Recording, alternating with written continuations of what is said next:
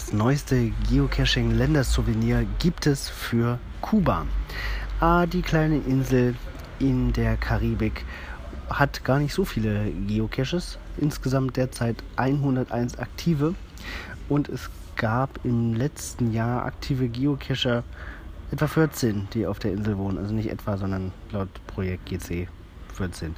Aber natürlich ganz viele Besucher, letztes Jahr fast 1000 Besucher, die in Kuba gecached haben. Die können sich jetzt alle darüber freuen, das neue Souvenir in ihr Profil zu bekommen.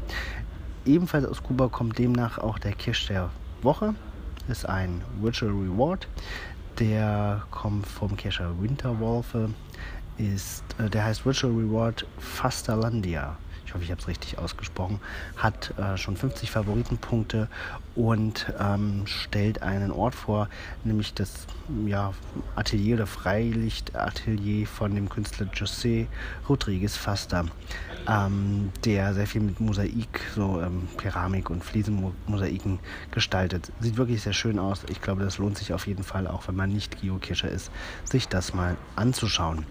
Ähm, ja, das Souvenir oder den Blogartikel zum Souvenir, den, äh, das Listing zum, zum, ja, zum Cache, äh, all das verlinke ich hier in der Podcast-Beschreibung und ähm, hoffe, dort auch mal cashen gehen zu können und ein bisschen rumtrinken zu können. Darauf freue ich mich eigentlich mehr. Allzu viel Caches gibt es ja da nicht. Aber ich denke, das lohnt sich auf jeden Fall. Ist eine schöne Insel, höre ich viel Gutes von. Bis bald im Wald.